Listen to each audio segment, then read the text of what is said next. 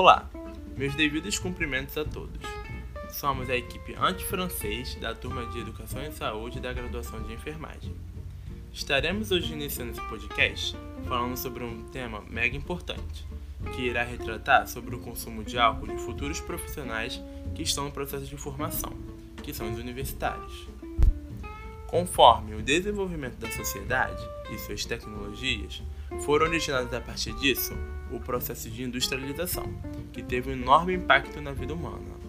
Logo, foi observado que os seres humanos foram vítimas e também atores de muitos incidentes, sendo um deles o consumo de álcool, pois, de acordo com a Organização Mundial de Saúde, OMS, não existe volume seguro do consumo de álcool devido à sua ação tóxica no organismo. Entretanto, temos diversas vertentes científicas que consistem em afirmar o contrário da OMS. Porém, de uma forma geral, sabemos que o álcool, de certa forma, tem um impacto não só fisiológico no usuário, como também físico, mental e social. Dessa forma, o advento de ingressar na universidade corrobora com o consumo, sendo a maior prevalência em estudantes do gênero feminino, com 65,6%, de idade média de 21,86, segundo o artigo padrão de consumo de álcool em estudantes universitários, calouros e diferença entre gêneros. Observa-se também nesse estudo que a maior concentração se dá em estudantes das ciências biológicas e que são de classes econômicas superiores, A e B, totalizando 75% dos estudantes. Agora, falaremos um pouco sobre um grupo mais específico em qual fizemos uma coleta de dados realizando uma amostragem para verificar como se dar também essa questão em nossa universidade. O objetivo do nosso trabalho é compreender e conscientizar o consumo excessivo de álcool de estudantes universitários. Foi utilizado um formulário virtual para a coleta de dados estatísticos e a criação desse podcast voltado para a conscientização sobre o tema abordado. Ao final, será realizada uma nova pesquisa virtual para avaliar se o objetivo do trabalho foi alcançado. A pesquisa realizada contou com estudantes de diversos cursos da Universidade Veiga de Almeida, com o intuito de avaliar o padrão de consumo de álcool desses universitários. O resultado da pesquisa apontou que 72,5% dos estudantes que responderam ao questionário fazem uso de bebidas alcoólicas.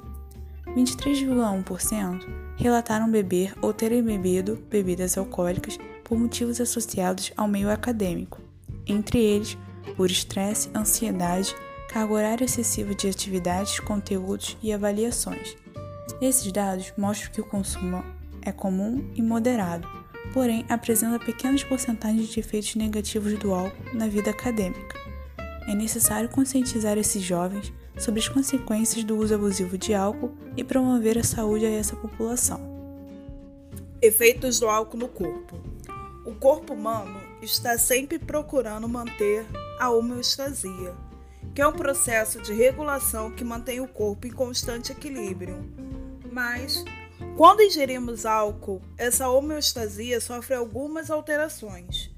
Mesmo estudos indicando que o consumo recomendado de álcool é de duas doses para um homem e uma dose para uma mulher, sendo necessário dois dias de intervalo, essa quantidade já é suficiente para mudar a capacidade do corpo de se manter em equilíbrio. Mas como isso ocorre? Isso ocorre porque o álcool é absorvido em até uma hora pelo estômago e intestino grosso, e depois ele será metabolizado pelo fígado.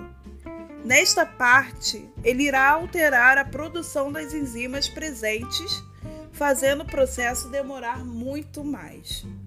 O álcool também atua no sistema nervoso central, fazendo com que tenhamos uma atividade cerebral mais lenta, o chamado efeito depressor.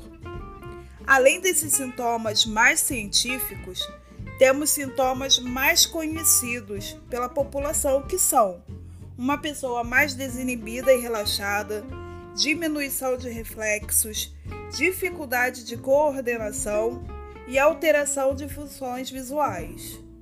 E quando consumido em níveis altos, pode causar uma amnésia alcoólica ou coma alcoólico.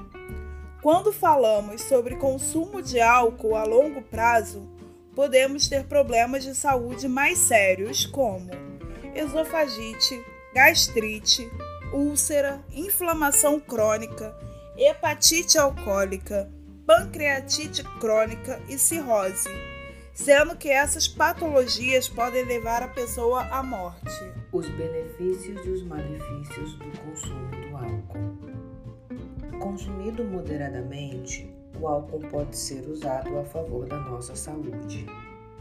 Mesmo sem embasamento científico, existem relatos que o vinho era consumido por seus efeitos tranquilizantes e diuréticos. A OMS define consumo moderado de duas maneiras. Para mulheres, uma dose de 10 a 15 gramas de etanol e homens, duas doses. Para o vinho tinto, 90 ml. Para o vinho branco, 125 ml. Para cerveja, 350 ml. E para o destilado, 50 ml. Porém, ao se tratar de consumo, nos deparamos com outra realidade. O consumo do álcool em excesso desestrutura famílias, causa impactos sociais, até fatalidades.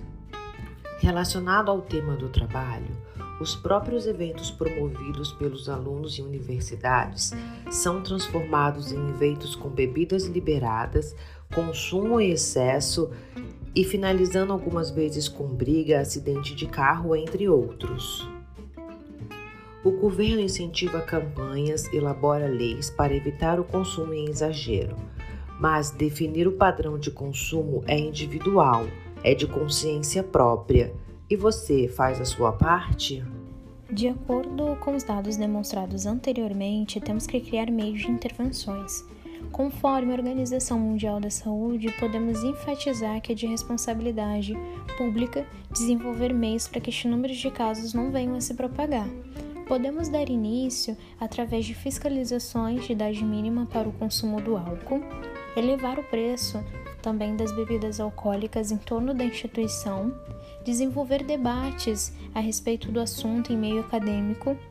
Vamos também envolver esses jovens em ações sociais e políticas públicas sobre o consumo, que apresentem efetividade baseada em evidências. Traçando este caminho, atingiremos uma redução das taxas de consumo do álcool em meio acadêmico, evitando possíveis transtornos que possam vir a ser irreversíveis temos que levar em conta as questões citadas e ampliarmos ações que possam se estender igualmente a todos os alunos, para que todos fiquem cientes dos riscos na qual estão sendo expostos.